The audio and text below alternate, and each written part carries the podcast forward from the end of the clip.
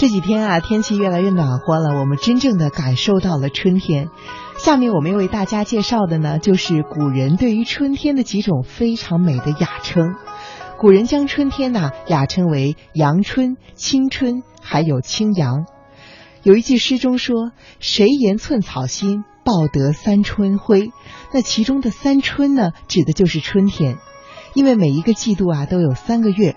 古代的人们呢，把农历的正月称为孟春，二月称为仲春，三月称为季春，这就是合称的三春了。哎，有人也误将这个三春理解成了春天的第三个月，其实不是这样的。汉朝时的班固写的《终南山赋》当中这样说：“三春之际，孟夏之初，天气肃清，周览巴渝。”唐代的李白也有《别毡帐火炉》一诗，他说。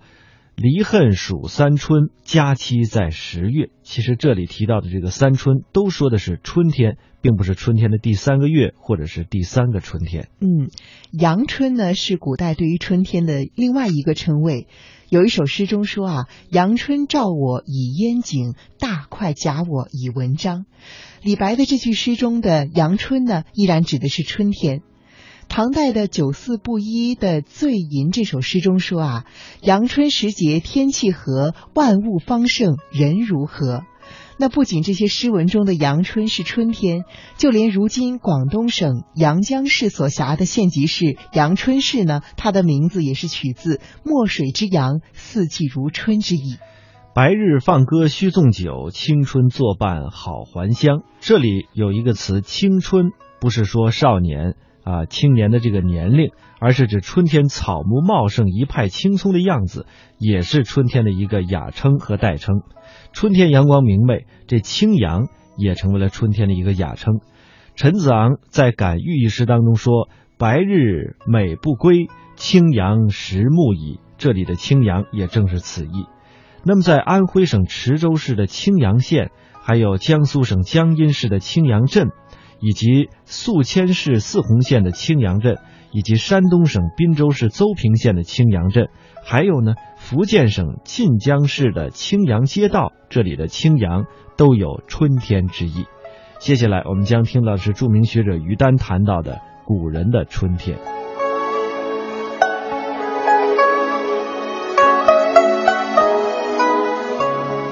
什么是春天呢？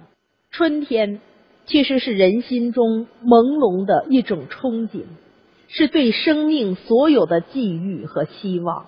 中国人爱说“一年之计在于春”，也就是说，春光之中，一切还都来得及。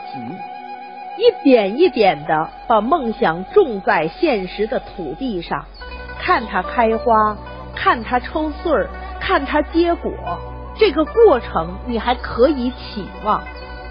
所以春天来的总是格外细腻。中国人为什么诗情老是围绕着早春呢？因为春天写的总有一些美丽的发现。一个早春冉冉升起，知道年华渐远，一个新的岁月开始。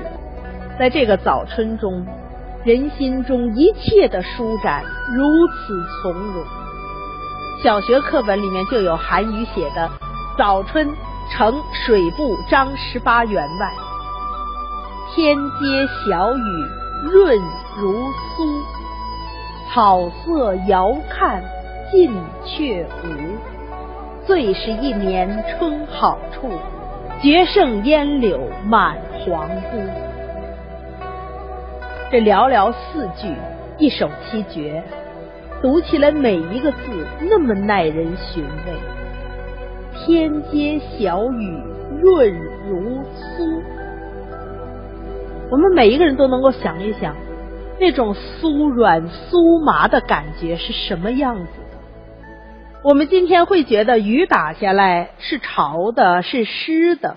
你说它润，我们能理解。你能感觉到什么叫做小雨如酥吗？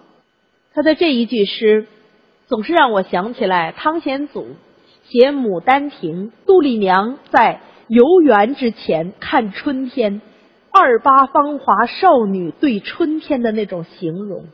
他说：“鸟情思吹来闲庭院，遥漾春如线。他说：“你看袅袅的那个晴光啊，它是摇漾着吹来了我闲闲的院落。我眼前的春天是什么呢？春天如同细细的彩丝、彩线一样，到我的眼前一横一横的抽开。春天要有什么样的心，才能去发现润如酥的小雨，春光如线，袅袅袭来呢？”韩愈接着说：“草色遥看近却无。”这个感受，我们每个人其实都有过，不知道我们是不是还曾记得？远远看去，连成片的草地似乎已经蒙蒙绿色了，但是你近了去看，不管地上的草还是眼前的柳枝，分明还没有绿意呀。只有离得很远的时候，淡淡的一抹，这就叫遥看近却无。柳丝已经摇漾了，什么样的柳呢？他用了一个字，叫做烟柳。最是一年春好处，最好的春天是摇漾的烟柳满皇都。我们知道，形容水上寒烟袅袅升起的时候，有一个词。叫做烟波，烟波浩渺，那也是如烟呐；柳丝荡漾，依然如烟呐。人心事如烟，看世事岁月也如烟。有些往事不如烟，它还缭绕在心。我们能够知道那种烟字里面，它里面袅袅荡漾的那种气息，那种光影。对我们的心是一种什么样的打动？只有早春才是如此。春光再盛再晚的时候，都不是这番景。我们小的时候还都背过贺知章的《咏柳》：“碧玉妆成一树高，万条垂下绿丝绦。不知细叶谁裁出？”二月春风似剪刀，这个诗词我还记得，在我很小很小的时候，我爸爸就开始教我背，而且带着我去看什么叫做细叶新裁出。等到我的孩子上了幼儿园，回来又是奶声奶气的在念这首诗。所有人的年华都曾经从早春经过。我们都曾经天真的用小手捏着柳叶，去用孩子一样浪漫的幻想去想，什么叫做二月春风似剪刀？是春风一缕一缕的，像我们做手工剪彩纸那样，把柳丝裁成了这档婀娜的模样。其实，在累了的时候，我喜欢对着一盏春茶。淡淡的在心里去回忆这些小时候念熟的句子，心渐渐的就柔软了，就松弛了，被春雨滋润了，被烟柳感动了，心渐渐的就轻盈了，也被春风托举了。我们还有多少春光可以留恋？我们今天忙的已经分不出一年四季了，我们试一试。跟着白居易走一走钱塘湖边，孤山寺北贾平西，这个地方是哪儿呢？水面初平云脚低，显然这是西湖了。只有春天的水面渐渐渐渐的涨起来，可以用初平，因为它从冬天的低落已经春水上涨。而远处天边的春云渐渐垂下来，水和天渐渐要相连了。再看近处，几处早莺争暖树，谁家新燕啄春泥？对得如此之工，但是新鲜玲珑、活泼流利。他用的是几处，用的是谁家？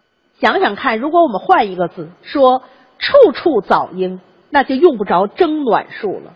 因为已经到处莺歌，显然春已盛。我们再换一个字，用家家新燕，那就不用小心翼翼的啄春泥了，因为那已经到暮春了，莺歌燕舞都已经多出来的时候，哪有这点几处和早春时候人心里蓦然相逢的惊喜？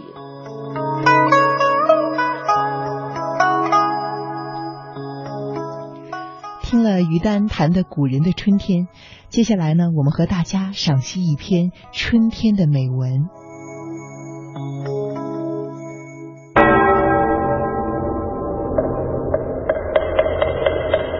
古与今文化碰撞，雅与俗相得益彰，与古人对话，和文化同行。这里是中华风雅颂。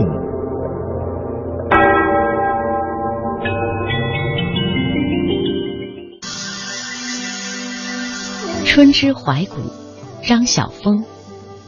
春天必然曾经是这样的：从绿意内敛的山头，一把雪再也撑不住了，扑哧的一声，将冷面笑成花面。一首丝丝然的歌，便从云端唱到山路，从山路唱到低低的荒村，唱入篱落，唱入一只小鸭的黄蒲，唱入暖融融的春泥，软如一床新翻的棉被的春泥，那样娇，那样敏感，却又那样混沌无涯。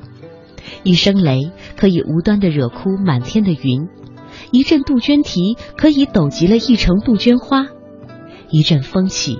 每一棵柳树会吟出一则白茫茫、飘絮絮的，说也说不清、听也听不清的飞絮。每一株飞絮都是一株柳的分号。反正春天就是这样不讲理、不逻辑，而仍可以好的让人心平气和的。春天必然会是这样的：满塘叶暗花残的枯梗，抵死苦守着一截老根；北地里千宅万户的屋梁，受尽风欺雪扰。似温柔的抱着一团小小的空虚的燕巢，突然有一天，桃花就把所有的山春水阔都攻陷了，柳树把皇室的御沟和民间的江头都控制住了。春天有如旌旗鲜明的王师，因为长期虔诚的期盼筑表而美丽起来。而关于春天的名字，必然曾经有这样一段故事：在《诗经》之前，在《尚书》之前。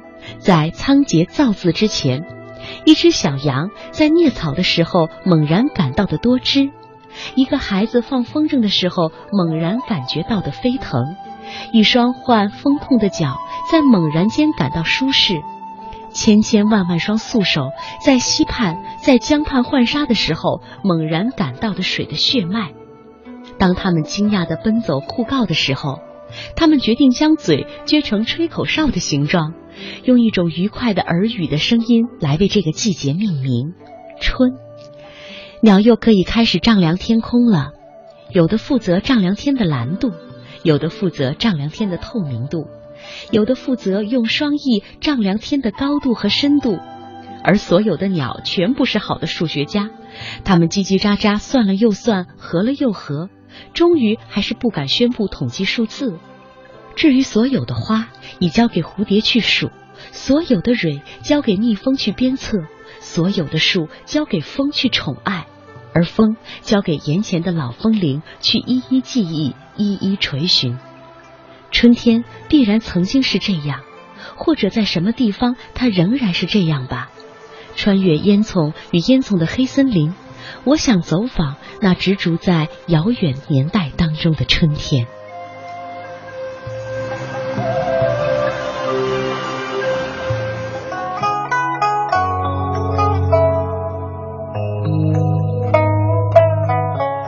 您知道吗？在春天有一个有趣的习俗，叫做春吃花。俗话说：“春吃花，夏吃叶，秋吃果，冬吃根。”中国人春吃花的习俗啊，由来已久，在唐代盛行。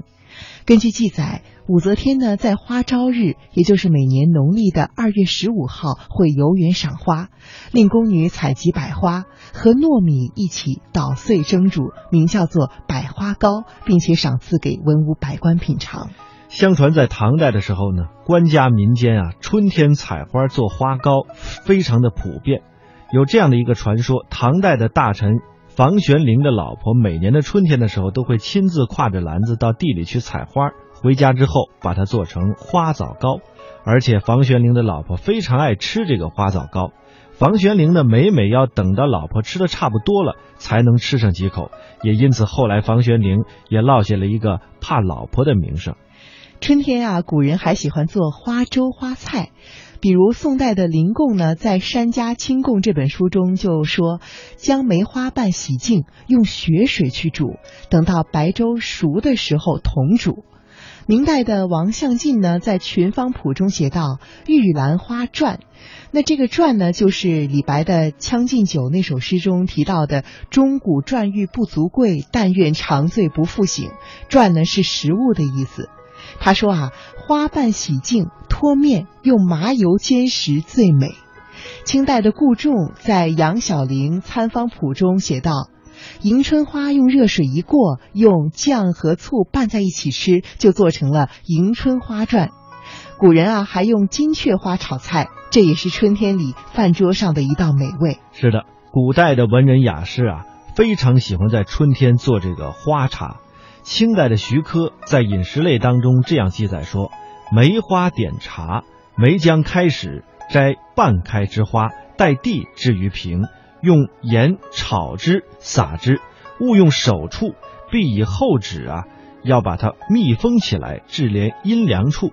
次年再取之，先知密于盏，然后取茶二三朵，沸水泡之，花头自开而香美。”那明代的王相进呢，在《群芳谱》当中也是这样说：“金雀花，花生叶棒，色黄形尖，势如飞雀，甚可爱。春初开即采之，滚汤，入少盐微浊，可作茶品清供。”古人如此的喜欢春吃花呀，还认为花呢有养生美容的功效，也就是古人常说的“食花如花，花容体香”。花中自有不老方。